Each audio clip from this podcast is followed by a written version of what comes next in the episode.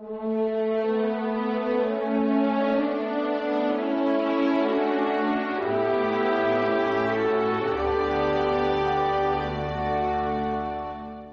Juan lo mandé decapitar yo. ¿Quién es este de quien oigo tales cosas? El rey Herodes, cuando se sintió molesto por las cosas que le decía Juan, lo asesina.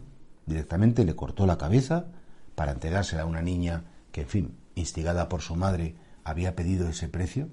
Y se pensaba ya que eliminando a una persona, eliminando a un hombre, pues ya se había acabado el problema que ese hombre le, proponía. Y es que nosotros no podemos ir eliminando a las personas de nuestra vida cuando las personas no nos gustan o cuando las personas no nos atraen y especialmente en el caso de la familia.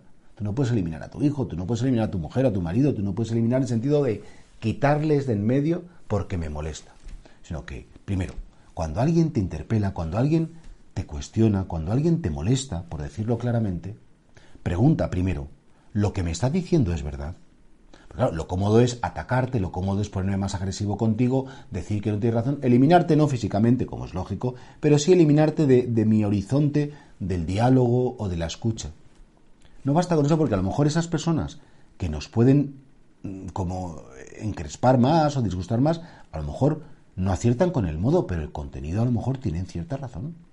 Y por tanto, hay personas que sí, para no tener nadie que les diga nada, para que nadie les interpele, para que nadie les cuestione, van quitando amigos, van dejando de tratar a, algunos familiares, no quieren, e incluso para, para no estar abiertos a la posibilidad de cambiar, recurren a los gritos, recurren a, a, la violencia, digamos, psicológica, es decir, para eliminar a los que tenemos por delante. Y claro, en tiempos de Jesús, la gente decía, oye, este Jesús de Nazaret tiene el mismo espíritu que Juan, dice las mismas cosas. ¿Por qué? Porque decía la verdad.